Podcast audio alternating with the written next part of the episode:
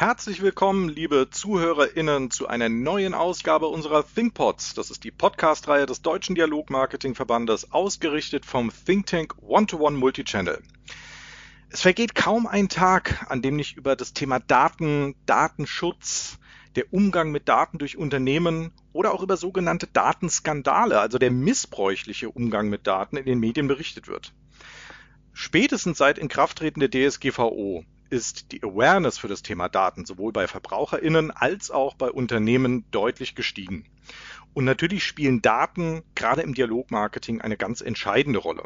Um Daten verarbeiten zu dürfen, brauchen natürlich aber die Unternehmen eine Permission, also eine Einwilligung.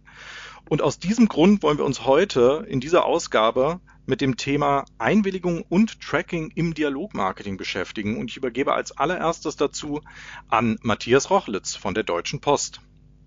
Ja, lieben Dank, Boris. Ich würde heute ganz gerne mal starten mit einer Frage in die Runde. Und zwar der eine oder andere hat es vielleicht bemerkt, vielleicht aber auch nicht. Also mir ist auf jeden Fall aufgefallen, seit iOS 14.5 gibt es irgendwie eine Veränderung im Tracking. Ich meine, das war einigen klar, die die Release Notes zumindest gelesen haben. Aber seitdem wird man einfach mehr nach Permissions gefragt, wenn man diverse Apps aufmacht. Das ist so eine nachträgliche Einwilligung dafür, inwieweit die Daten genutzt werden können. Und einfach mal die Frage in die Runde, inwieweit ist es ja ein Tracking ne, mit Einwilligung jetzt auf einmal auch bei Apps schon jemandem aufgefallen? Was denkt ihr darüber? Weil es ja doch schon sehr DSGVO ähnlich und auf jeden Fall in der Nähe sich befindet. Super spannend. Matthias ist mir auch aufgefallen. Ich war auch ganz erstaunt, dass ich eine, eine Anfrage bekomme von einer App, ob mein Verhalten auf Fremdwebseiten und in anderen Apps getrackt werden kann, war ich offen gesagt auch etwas erstaunt. Ich glaube, dass das tatsächlich ein Resultat der Europäischen Datenschutzgrundverordnung ist, dass diese Daten-Awareness jetzt in alle Richtungen geht und eben jetzt auch für den großen Plan aufgenommen wird. Ich persönlich glaube, dass diese Art von Einwilligungseinholung disruptiv sein wird. Also dass viele Geschäftsmodelle, die entstanden sind, jetzt unter Druck geraten, weil wir als Dialoger ja grundsätzlich immer mit der Permission arbeiten. Permission bedeutet, wir, wir fragen und wir kommunizieren auch einen Nutzen. Und das ist ja ganz offensichtlich bei denen bisher nicht passiert. Und jetzt stellt sich die Frage, warum soll ich denn da draufklicken? Was habe ich denn als User davon?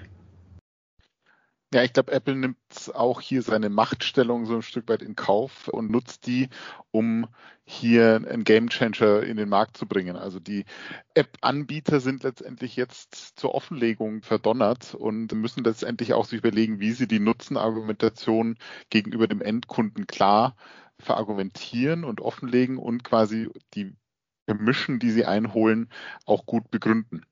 Also das, äh, glaube ich, ist für den Endkunden eine super Sache weil mehr Transparenz entsteht. Andererseits natürlich ist die Frage, wie viele der Endkunden auch überhaupt bislang die Permission sich angeguckt haben, was da dahinter steckt. Also wie viel mehr Transparenz wird da geschaffen jetzt zukünftig. Ich denke aber, dass es sinnvoll wird, weil die App-Anbieter eher nochmal transparenter äh, argumentieren müssen und auch ihre Vorteile, warum sie das einholen, in den Vordergrund stellen müssen. Das führt mich aber auch hier wieder zu der Frage der Haltung für ein Unternehmen. Also wie gehe ich damit um? Wie transparent bin ich als App-Anbieter und damit aber auch als Unternehmen oder als maßgeblicher Treiber für mein Geschäftsmodell? Und wir hatten vorhin auch darüber gesprochen, die digitale Körpersprache ist für mich ein herausragender Begriff an der Stelle. Der hört sich da noch sehr unterschwellig an. Wenn ich jetzt aber hier über diese explizites Nachfragen der Einwilligung spreche, dann passiert es nicht mehr unterschwellig, sondern das mache ich dann explizit. Und ich glaube, diese Frage muss sich an der Stelle jedes Unternehmen stellen und noch viel weitgreifender, wenn ich die Einwilligung habe, wenn ich, wie Marc von dir vorgebracht, eine gute Nutzenargumentation habe, wie führe ich das Ganze denn jetzt weiter? Weil dann muss ich liefern. Und ich glaube, da müssen wir unterscheiden. Da müssen wir unterscheiden zwischen Unternehmen, die Nutzerverhalten aufzeichnen, um diese Daten zu monetarisieren, indem sie sie weitergeben an Dritte und daraus ein Geschäftsmodell machen oder eine Refinanzierung der App machen. Und denjenigen, die tatsächlich einen Dialog mit ihren Kunden wünschen, sei es im Sinne eines Lead Nurturing, eine Marketing Automation, also einen direkten, eine direkte Beziehung aufbauen wollen. Und da sehe ich eben jetzt zwei Dinge auseinanderklaffen. Ich persönlich glaube, dass diese reinen Monetarisierungsgeschäftsmodelle, bei denen anonyme, pseudonymisierte oder eben auch sogar personalisierte Nutzerdaten weitergegeben werden, das wird enden. Das hoffe ich ehrlich gesagt auch. Also ich könnte mir vorstellen, dass bei der Interessensabwägung bei vielen Unternehmen natürlich das Thema die Wirtschaftlichkeit, nämlich die Monetarisierung der Daten, diese Potenziale zu erkennen, ein großes Thema war und gleichzeitig wahrscheinlich auch die Wahrnehmung, dass der Endkunde, der User ja über verschiedenste Touchpoints und Kanäle es heutzutage schon gewöhnt ist, seine Zustimmung zu geben zu komplementären Angeboten, so dass man sich gesagt hat, warum sollen wir das jetzt hier nicht sozusagen auch bei dem Kanal App machen? Da ist ein Potenzial und da ist im Prinzip eine Monetarisierung möglich. Und ich schätze, das wird wahrscheinlich einer der Beweggründe gewesen sein, weil da ein relativ klarer Return on Invest da ist. Ja, Apple wird natürlich auch im Punkt äh, seine Machtstellung ausweiten, weil sie letztendlich dann eine Lösung bieten, eine transparente Lösung und die werden sich auch wahrscheinlich gut bezahlen lassen. Also sie sind nicht ganz uneigennützig. Nichtsdestotrotz machen sie was Gutes. Ja, ich denke auch. Also da dürfen wir nicht vergessen, dass eines der Geschäftsmodelle ja Apples Geschäftsmodell ist, ne? die natürlich sich das jetzt auf die Fahne schreiben, was ja so grundsätzlich schon mal so ist, dass sie ja nicht auf wie andere größere Spieler in dem Markt eben mit den Daten den Umsatz machen, sondern mit der Hardware und auch der Software und hier einfach den Datenschutz in den Vordergrund stellen und das mitnehmen in den Markt. Also das ist schon mal ein Gewinner. Und ich bin genauso der Meinung, dass aber viele Geschäftsmodelle, die eben mit der heimlichen oder heimlich war es ja meistens nicht die Datensammlung, aber dann doch irgendwie ein wenig versteckt, dass das ein Geschäftsmodell ist, was jetzt transparenter wird. Und es kann ja sein, dass die Leute doch sehr bewusst darauf eingehen. Also siehe mal so, das ist jetzt nur ein Ökosystem und das ist iOS. Wenn wir jetzt mal Android zum Beispiel rüber gucken, da gehen die Leute bewusst oder unbewusst oder selbstverständlich oder weniger selbstverständlich sehr viel offener mit ihren Daten um, weil das einfach das Ökosystem so per Design einfach benötigt und dort mit umgegangen wird. Das heißt, wir sehen hier natürlich nur 50 Prozent, nein, wahrscheinlich ein bisschen weniger sogar, des Marktes, wo Apps einfach elementarer Bestandteil sind, die davon betroffen sind und diese Transparenz tatsächlich haben. Deswegen ja, ich glaube, es gibt mehr Transparenz und mehr Awareness und ja, der Lerneffekt ist auf jeden Fall da, wie schon genannt. Ich würde gerne nochmal auf Peters Punkt zurückkommen, die Haltung.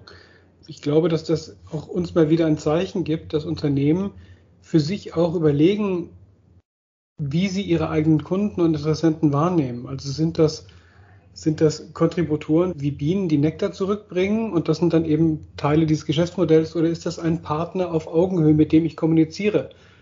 Haltung auch, weil das natürlich auch bedeutet, wenn ich einem Kunden signalisiere, dass ich bereit bin, ihm zuzuhören und auch auf seine Interessen und Neigungen eingehe, dann bedeutet das auch wieder Aufwand. Auch das muss man ja eben tragen.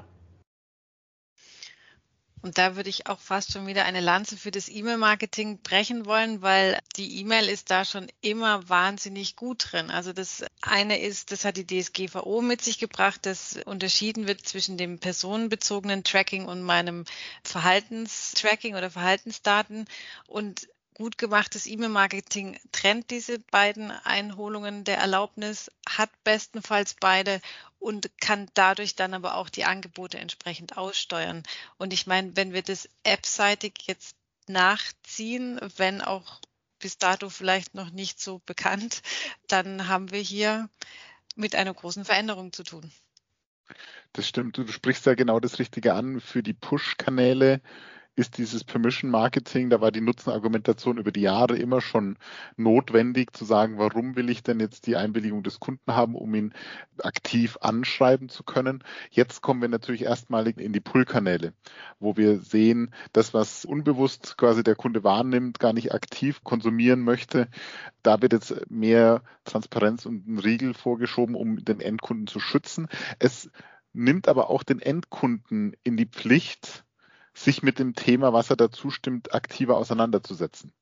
Und da bin ich mir noch nicht ganz so sicher, ob das wirklich diesen Lerneffekt so schnell geben wird.